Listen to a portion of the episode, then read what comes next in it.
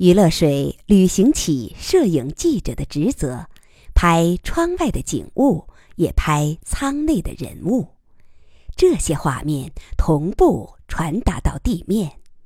他笑着说：“电视直播的主持人要求八位人类代表每人讲一句话，请吧，从楚先生开始。”一直沉默的楚贵妇笑着说：“看了这艘飞船，我的钱没白花。”他随即补充一句：“我这辈子没白过。”请教宗讲。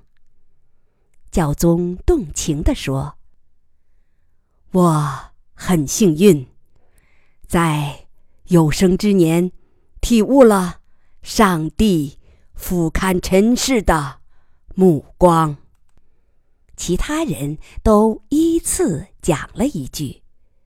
阿比卡尔叹道：“多美的太空，它不该塌陷。”楚天乐说：“愿我们能用沉静的心灵感知宇宙的律动。”中国政府代表林炳章：“太空中能看到长城，但……”看不到国界。张明先笑着说：“老楚刚才把我想说的话抢先说了，那我就换一句吧。楚世号的诞生，同时也是化学燃料飞船的葬礼。我呼唤明天的飞船。乔治则是一句简短的呼喊。”生命万岁！余乐水笑着说：“我是否也需要说一句？那我就来一句比乔治还要短的‘活着’。”稍稍的延迟后，地面上传来姬仁瑞的声音：“谢谢八位人类代表的眷语。现在，赤兔号开始同楚世号。”对接，赤兔号的姿态调整喷管，开始喷火。舷窗外的太空背景缓缓旋转，赤兔号在太空中画了一个半圆，跃升到楚世号飞船的正前方，尾前头后。尾喷管朝着前方喷射，减慢了船体的速度。直到与楚世号精确同步，然后一次轻柔的撞击对接完成了。机组人员开始连接燃料管线，准备加注燃料。张明先分别为大家仔细检查了太空服，戴上头盔，打开太空服内无线通话器。由于楚世号飞船的特殊性，所以飞船内部并非密封，也没有室温环境。参观者只能依靠太空服内的生命保障系统。赤兔号飞船的双层密封门打开了，张明先引导大家进入楚世号，实际是进入了开放的太空环境。楚世号总体来说是一个大的圆柱形框架，框架内侧固定着十个扇形横截面的燃料舱，拼拢成巨大的圆柱。燃料舱外圈捆绑着十个巨型货舱，横截面同样为扇形，五百个巨弹舱分装其中。最外层附以鳞甲状的反射镜面。总数有一万多个，这些甲磷是空心的，中空部分分装着低等生物的 DNA。楚世号中心是一条圆形的甬道，是由十个燃料舱的内侧围出来的。甬道壁上有一根纵贯全长的圆管拉手，人们拉着它向前飘行。甬道并非是密封的，透过燃料舱的间隙，可以窥见暗黑的宇宙天幕，看见天幕上的繁星和蓝色的地球月牙，它们仍在逆向旋转着。让大家惊奇的是，飞船用材极其纤细轻薄，即使它们是性能优良的钛合金或碳纤维材料，也过于纤细了。相比于飞船体积的巨大，它们看起来就像是一个麦秸秆编织的框架，框架上固定着易拉罐那样轻薄的船舱。张明先看出了大家的惊异，笑着说：“为了尽量增大飞船的推重比，我们对飞船进行了最为严格的减重。不过，大家不必担心。”与赤兔号不同，楚石号是在无重力条件下起航和加速，而且加速度很小，因而受力很小。途中只有在借星体重力进行加速阶段有很大的加速度，可达数千个 G。但重力加速时，飞船处于自由落体状态，不会产生内应力。由于这几个原因。楚石号在整个航程中的受力状况远优于地面，所以这样纤细轻薄的结构足以胜任。林炳章说：“但它难以承受陨石撞击吧？太空中撞上陨石的几率很小，你们知道吗？太空从宏观上说呈网状，有很大的空洞。我们选择的路线。”就是穿越空洞，这样受陨石撞击的可能性更小。但这是为时几十万年的航程啊！再小的几率乘以这么漫长的时间，也有可能发生。张明先点点头：“你说的完全对，但如果把飞船设计的足以承受陨石撞击，则飞船的总重……”就要增加几个数量级，那是完全不现实的。我们只好干脆采用不设防的设计，用分散性结构来尽量减少损失。我刚才说过，飞船的舱室不需密封，即使被击出一个破洞，也不会造成灾难。而且，五百个巨弹舱是相互独立的，只有被直接击中的。才会毁坏，这样就能保证在四十五万年的航程之后，大部分人蛋是安全的。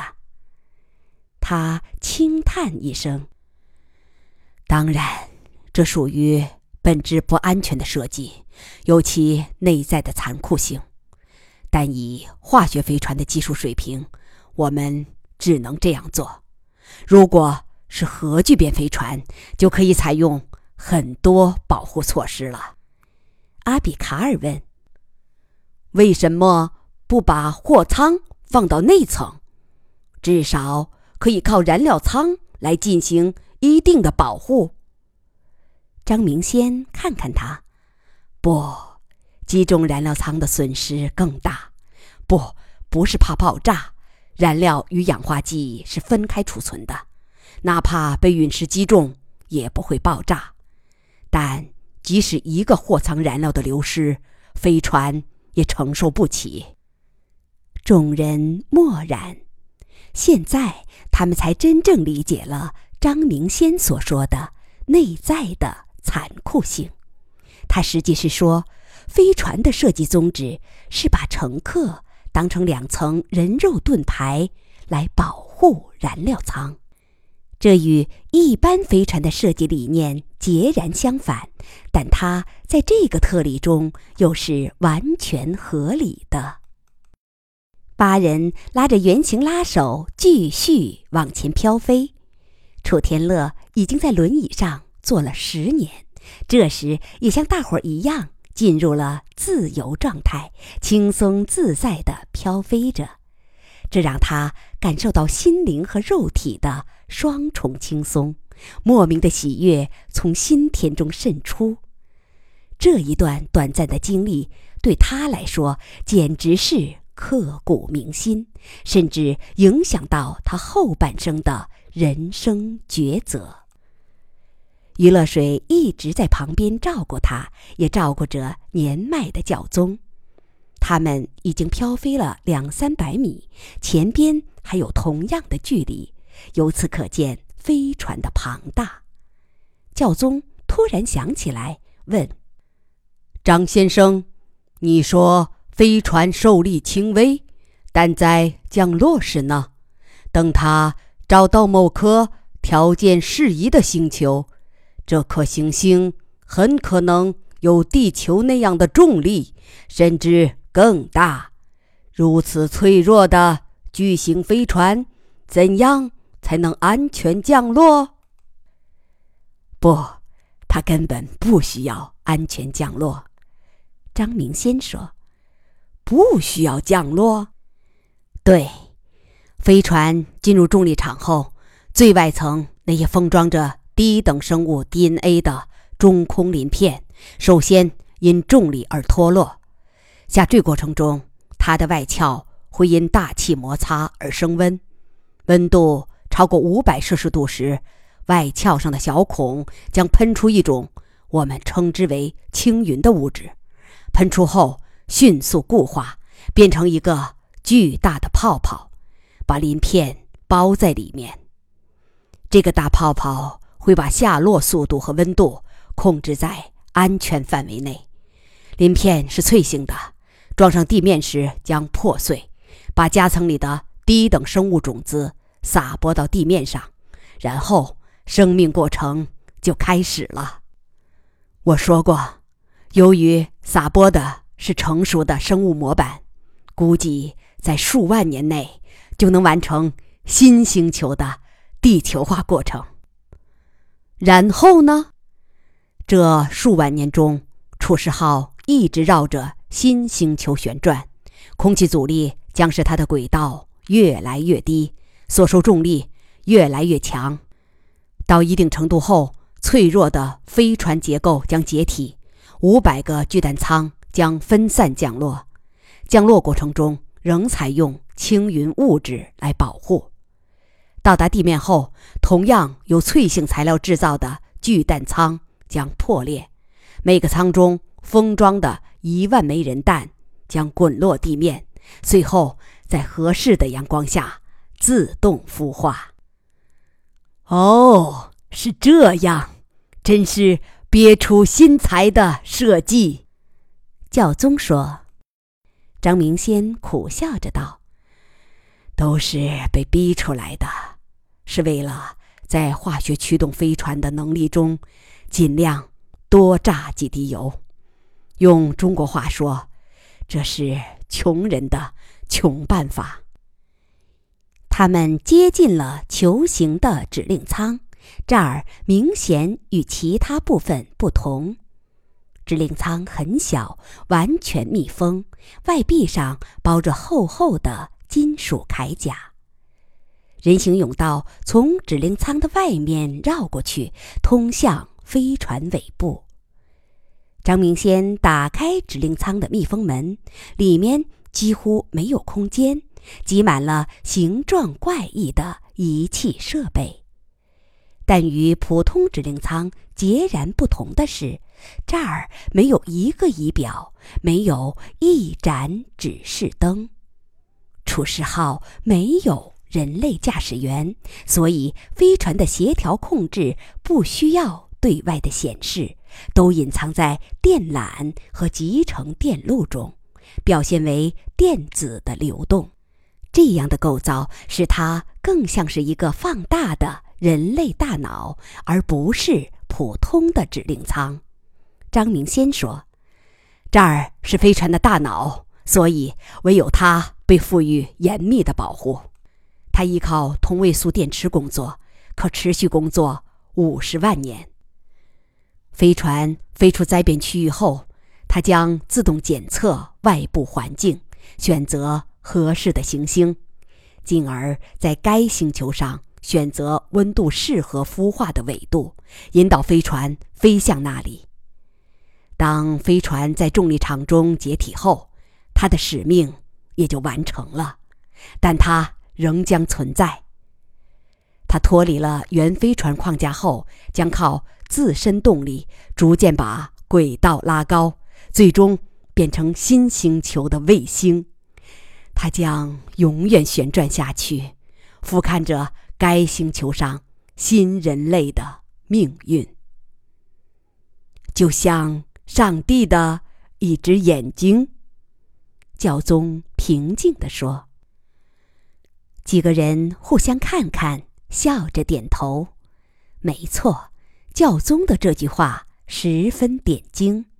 这个指令舱的保存并无实质意义，因为它不可能与蒙昧的新人类有任何互动。在楚世号飞船极其严谨的减重设计中，凡是使用价值不高的功能一律被毫不留情地砍掉，唯有指令舱永久保存这个功能是基于心理上的原因。为的是，当那些人类子孙在蒙昧的心智和严酷的环境中挣扎时，天上能有一个智慧之物，默默陪着他们。经过指令舱，又行了百十米，甬道到头了。透过飞船后部框架的间隙，可以看到细长的尾喷管。这个细长的像蟋蟀尾须的尾喷管，将推动如此庞大的飞船进行加速，看起来似乎不可思议。张明先让大家在这儿参观了一会儿，然后领大伙儿折回头，拐到甬道的一条岔路。走了没多远，他打开一道门，引导大家进入一个庞大的扇圆柱形货舱。这是十个货舱之中的一个。映入眼帘是林立的巨蛋形降落舱，它们竖立放置着，长轴的长度有四层楼高，短轴中部的直径大约六米。大家仰视着这些气势雄伟的巨蛋型降落舱，心中滋生出敬畏之情。走近看。巨蛋舱的外壳是陶瓷类的材料，坚硬光滑，上面有无数细孔，这就是张明先所说的青云将要喷出的孔口。八人默然仰观，心中想象着其后的过程。这些巨蛋舱度过了漫长的航程，随飞船进入某行星轨道。降落舱脱离飞船，向地面俯冲，高温气流烧灼着外壳，然后青云喷出，把巨蛋舱包成更为巨大的泡泡。巨蛋舱在地面撞碎，一万枚人弹缓缓滚落出来，沐浴着阳光。第一个小人儿顶破蛋壳爬出来，用迷茫的眼光看着天和地。他要哇哇的哭一阵，但当哭声换不来食物和爱抚时，他一定会凭本能开始寻找食物。男人们沉默着，余乐水的眼睛红了。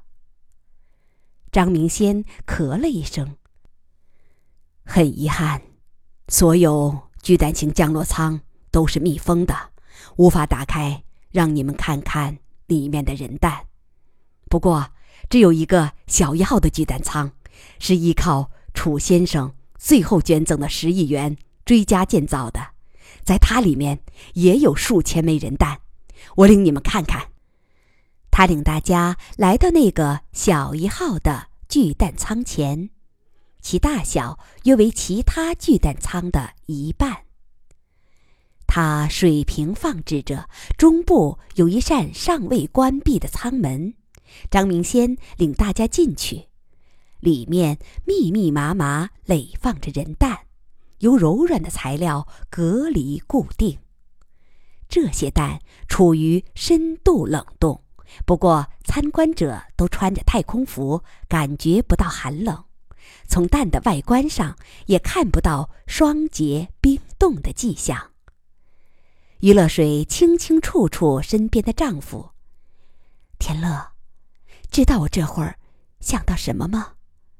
我想起在西峡恐龙博物馆见过的，处于原始状态的一窝窝的恐龙蛋。